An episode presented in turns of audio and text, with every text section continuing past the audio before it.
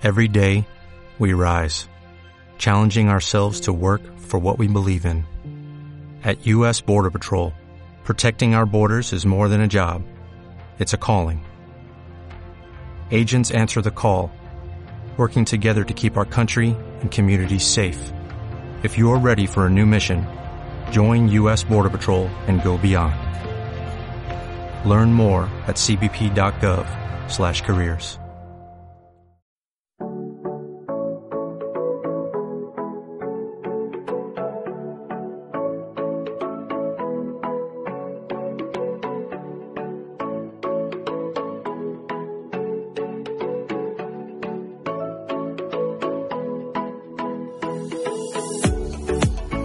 Anécdotas financieras, una visión personal de cómo repercute la economía en nuestro bolsillo.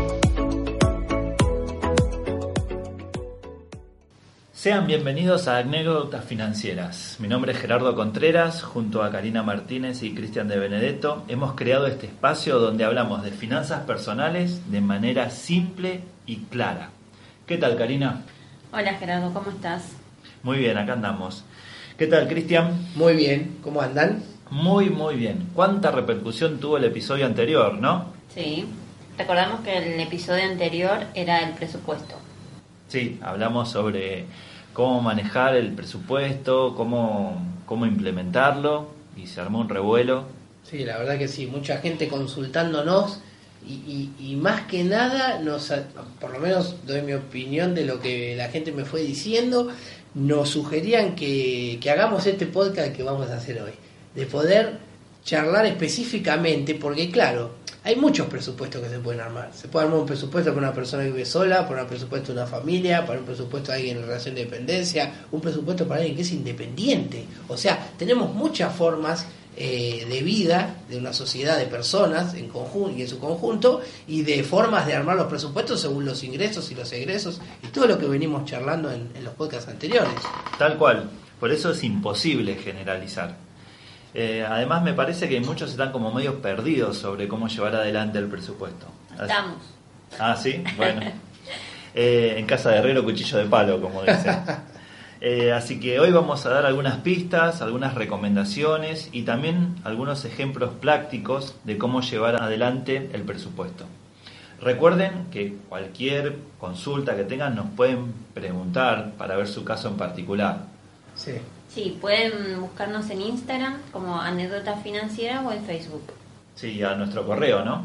También info arroba anécdotasfinancieras.com.ar Bueno, hoy que estamos charlando sobre el presupuesto, ¿no les pasa que, por ejemplo, el otro día me junto con un cliente y me dice, la verdad, Cristian, es que no, no puedo, no llego, estábamos armando justo la gestión del presupuesto de él, ¿viste? Estábamos viendo sus gastos, empezamos a, a indagar a ver qué es lo que estaba haciendo.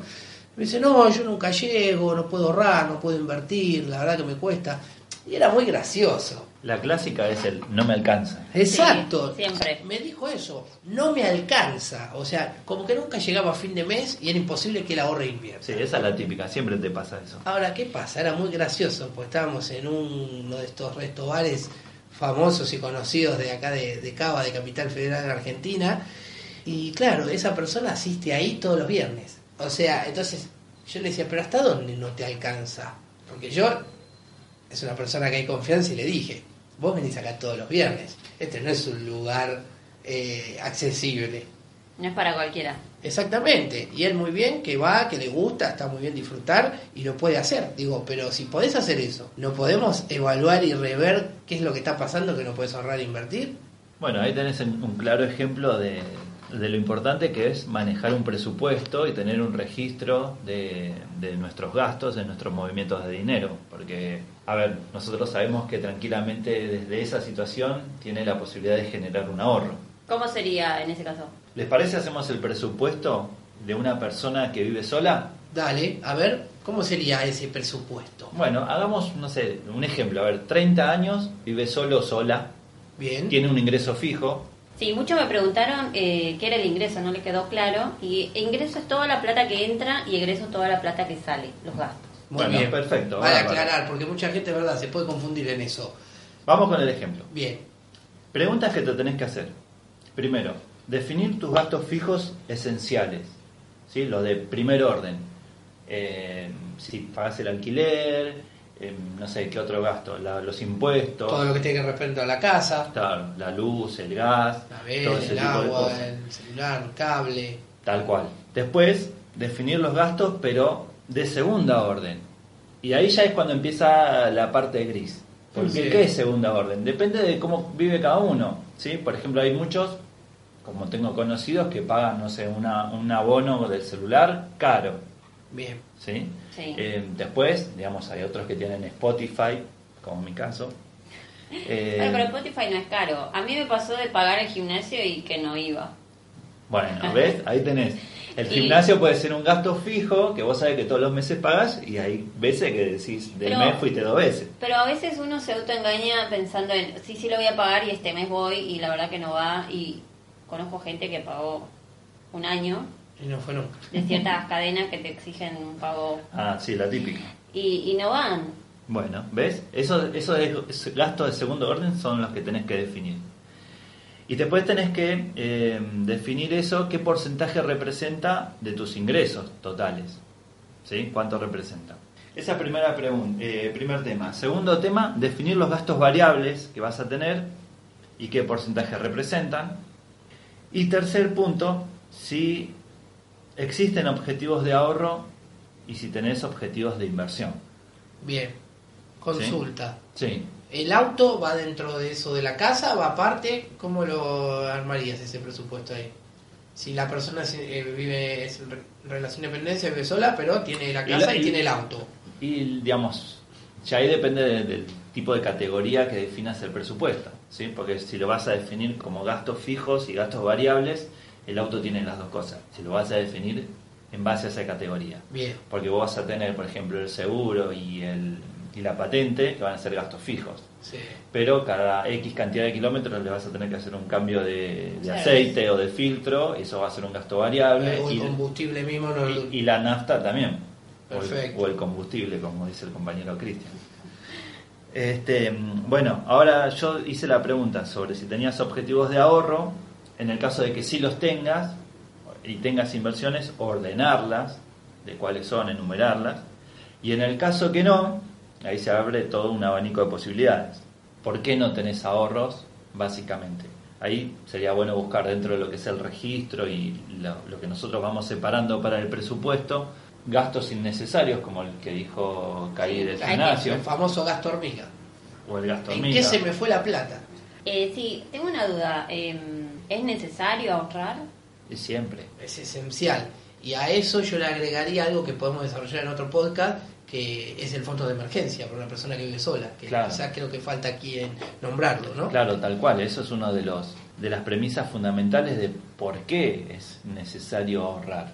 ¿sí? Porque, por ejemplo, digamos, vos podés vivir, como se dice acá, al día. Pero, por ejemplo, vos te enfermas o te pasa, no sé, tenés un siniestro. Te o- incapacitaste. O, por ejemplo, no sé, el auto. Pasa algo en la casa. Claro, pasa algo en tu casa y todo. ¿Y qué vas a hacer? ¿Vas a tener que pedir un préstamo para arreglar eso? Hoy por hoy en Argentina pedir un préstamo eh, tiene una tasa altísima del- para devolver ese dinero. ¿Cuánto es la tasa? Y arriba del 100%, 120, 150%. Habría que ver cuánto es el préstamo, la cantidad, el tiempo. ¿Tanto? ¿100%? Hay que ver la variable. Pero aproximadamente entre 100 y 150% te van a cobrar. Qué Bueno. caro. Fíjate cuando te endeudas en tarjeta de crédito, que es lo que siempre hablamos, nunca pagar el mínimo ni endeudarse, cuánto es la tasa que te cobran a 3, 6, 12 meses en la devolución de ese capital. Después en otro podcast vamos a hablar de tasa, interés simple, interés compuesto y todos esos, esos otros temas. Pero, por ejemplo, eh, uno tiene que estar siempre prevenirse de esa situación y tener un dinero ahorrado de fácil acceso para poder afrontar esos imprevistos que pueden pasar.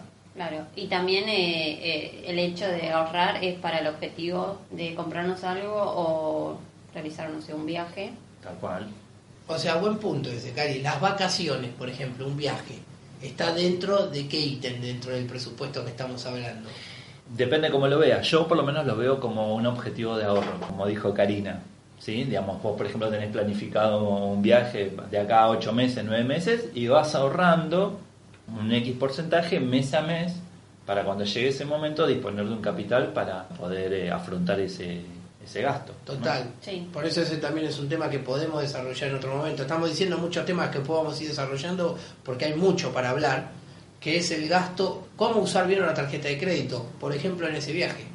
Hoy Claro. tenés 12 cuotas, 18 cuotas, 6 cuotas, cómo también administrar bien el uso de esa herramienta para ayudarnos en este tipo de escenarios. Pero entonces, para vamos a hacer un poco un resumen de lo que estuvimos charlando. Una persona sola que vive en relación de dependencia, que no tiene hijos y que tiene aproximadamente 30 años, podemos decir que tiene que armar un presupuesto donde tenga los gastos de la casa y el auto, Sí. los gastos variables, un fondo de emergencia, que podríamos decir que puede ser de 6 a 8 sueldos, ¿está Sí, bien? sí. Por un imprevisto que puede ser chico o grande. Una lista donde ves la parte de ahorro y la parte, si tiene de inversión, qué activos tiene trabajando. Si recuerdan en el episodio anterior que hablamos de presupuesto, no sé, para los que se suscribieron y pudieron ver la planilla, en la parte de que vamos poniendo tipo de gastos, ponemos, por ejemplo, vivienda o comida, está el gasto estimado y el gasto real. La diferencia de esos dos es la que tenemos que tener en cuenta para tener un mejor ahorro, ¿sí? Sí, claro, bárbaro. Eso es una forma práctica de, de buscar dónde están esos gastos innecesarios o dobles a veces, O que podemos reducirlos también. tal cual, como decís vos.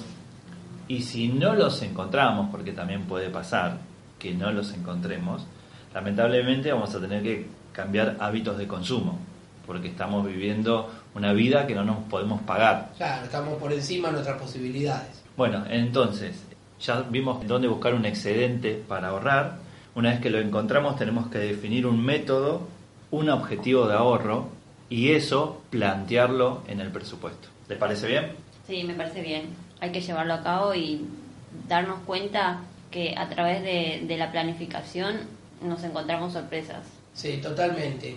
Una vez que uno realmente se pone, se sienta, sea con una compu, con una aplicación, con el, lápiz y el papel, como hemos charlado en otros podcasts anteriores, a realizar el presupuesto, a poder empezar a anotar y, y- y- y ver qué es lo que tenemos en cada ítem, vamos a poder seguramente identificar dónde está el gasto hormiga, en dónde puedo ajustar y en dónde puedo realmente colocar ese excedente en ahorro en inversión y poder realmente desarrollar un presupuesto que siempre nosotros recomendamos hacerlo anualmente, nos enfoque y nos, y nos lleve a poder crecer.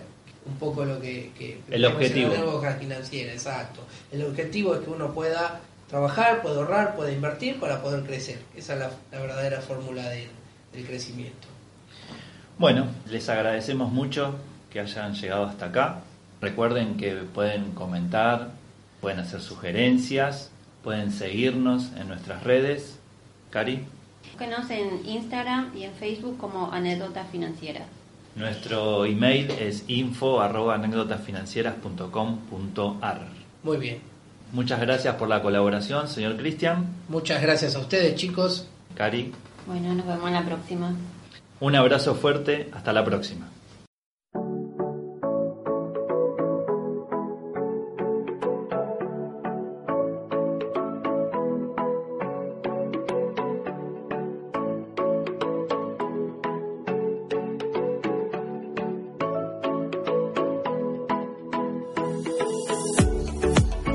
Anécdotas financieras, una visión personal de cómo repercute la economía en nuestro bolsillo.